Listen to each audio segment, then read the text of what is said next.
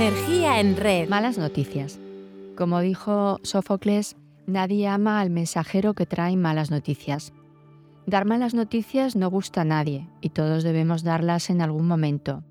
Desde rechazar a alguien que quiere una relación sentimental contigo, comunicar a un familiar que ha muerto un ser querido, despedir a un empleado, decirle a un vecino que hemos chafado su coche en el garaje, o hablar con un ser querido de su diagnóstico demoledor, son situaciones para las que tenemos que estar preparados.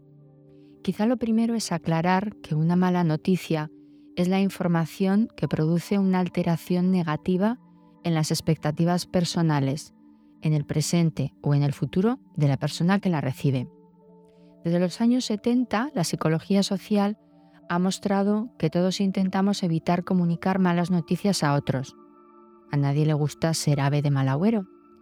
Este fenómeno se ha denominado MUM, siglas en inglés para hacer referencia al silencio sobre mensajes no deseados, producto de nuestra inferencia de la reticencia del otro a recibir la información y del temor de vernos contagiados por las reacciones emocionales que genere la información. Nos van a surgir muchas preguntas. Decir o no decir. Cuánto decir. Cómo contar. ¿Quién debe hacerlo? ¿Qué daño puede causar? ¿Cómo balancear la verdad y la esperanza? ¿Desea el otro saber la verdad? ¿Qué sentimos al dar malas noticias y cómo manejarlo? ¿Podemos proteger al otro del impacto que va a sufrir? En la actualidad hay eh, pautas elaboradas que sugieren una serie de pasos en la comunicación de malas noticias y comparten los siguientes objetivos. Explorar la idea que tiene la persona sobre el tema que queremos tratar y sus expectativas. Determinar cuán preparada está para escuchar la información que debemos darle. Hacerlo de la forma más adecuada para esa persona brindarle el apoyo emocional necesario para reducir el impacto de la información y la sensación de soledad. Y por último, destacar lo que esté en sus manos de cara al futuro a fin de no derribar toda esperanza. De Carl Rogers, psicólogo estadounidense, considerado un pilar de la Escuela Humanista de Psicoterapia, podemos aprender que la clave es estar centrados en la persona que tenemos delante. Rogers habla de psicoterapia centrada en el paciente. Para él, es el protagonista de su proceso de cambio. De esta escuela surgen técnicas y estrategias de las que vamos a hablar hoy. Y quizá lo más difícil va a radicar en nuestra preparación emocional previa a la comunicación de la mala noticia, ya que puede desencadenarnos emociones negativas como miedo, ansiedad o incertidumbre. Cómo comunicar una verdad que uno mismo siente que no podría tolerar cómo contener las emociones de otro si uno mismo está emocionalmente vulnerable.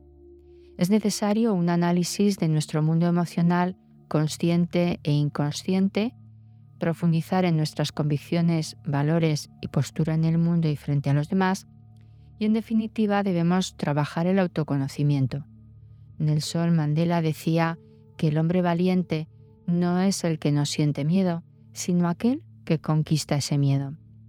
La valentía es una de las tres actitudes que debemos subrayar cuando se trata de dar malas noticias.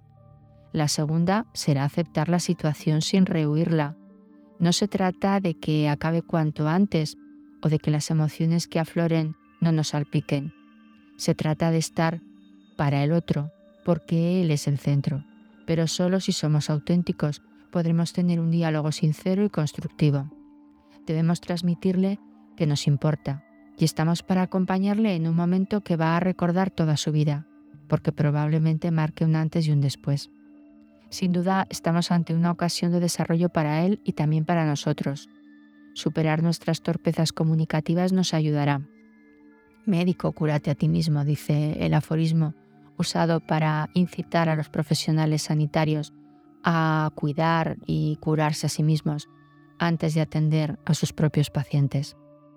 La tercera actitud de enfrentarnos a una mala noticia es la empatía.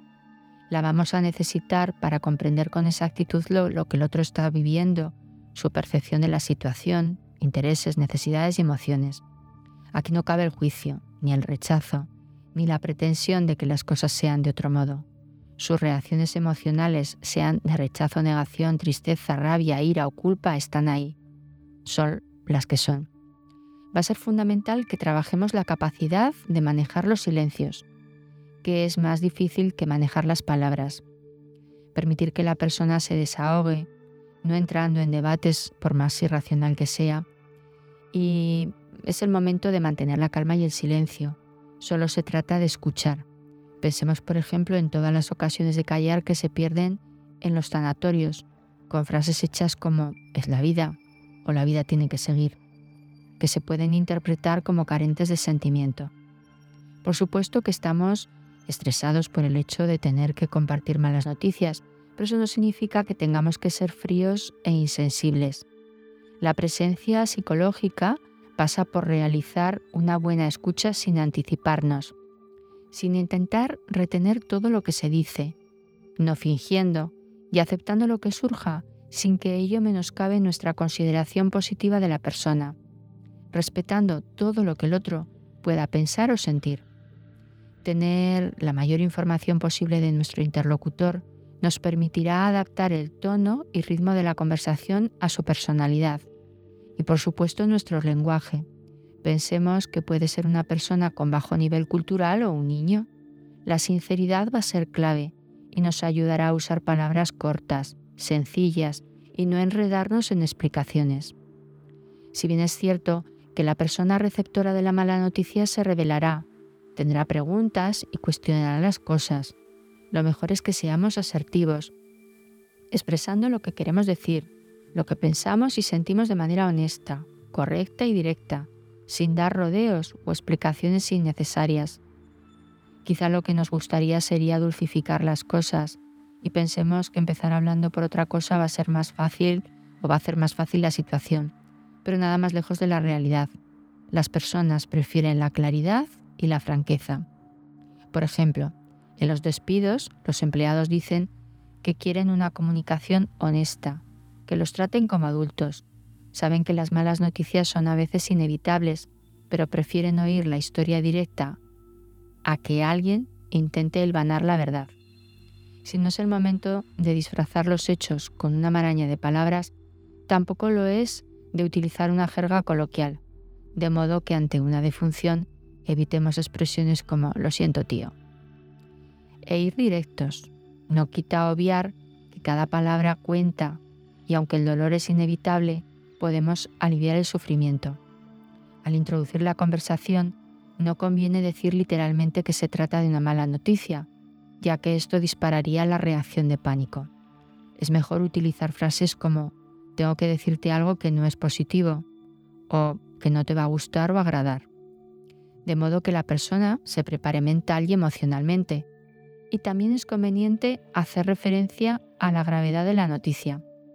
Evitemos falsas expectativas, esperanzas o caer en frases del tipo no te preocupes, con el tiempo todo se pasa, que solo intentan minimizar una situación. Recuerda, la mejor palabra la que está por decir. Evita hipótesis gratuitas y sin fundamento. En estos casos, quizá nos pueda echar una mano Platón. Él decía que si se interrogan las personas planteando bien las preguntas, descubren por sí mismas la verdad sobre cada cosa. Dar malas noticias no es solo ponernos delante de alguien y confrontarlo con expectativas rotas, sino conectar con nuestra propia integridad. Si no cabe una verdad a medias, menos una mentira, aunque la queramos vestir de piadosa. Cordell Hull, secretario de Estado con Franklin Roosevelt y Premio Nobel de la Paz, escribió que una mentira galopará por medio mundo antes de que la verdad tenga tiempo de ponerse los pantalones. Es obvio que este tipo de noticias no se pueden dar en cualquier sitio. Hay que crear un ambiente de seguridad y respeto en el que las expresiones emocionales y verbales puedan ser íntimas y estar a salvo de miradas ajenas. La comunicación no verbal va a ser clave. Nos comunicamos siempre aun cuando no lo deseemos. Así que para dar una mala noticia, nada mejor que sentarnos para hablar, indicando así que vamos a dedicar el tiempo necesario sin querer huir del trago. Cuando se le comunica a alguien algo que no espera, no podemos ir con prisas. para hacernos una idea, un médico de urgencias que debe comunicar el fallecimiento de un familiar emplea de media 15 minutos.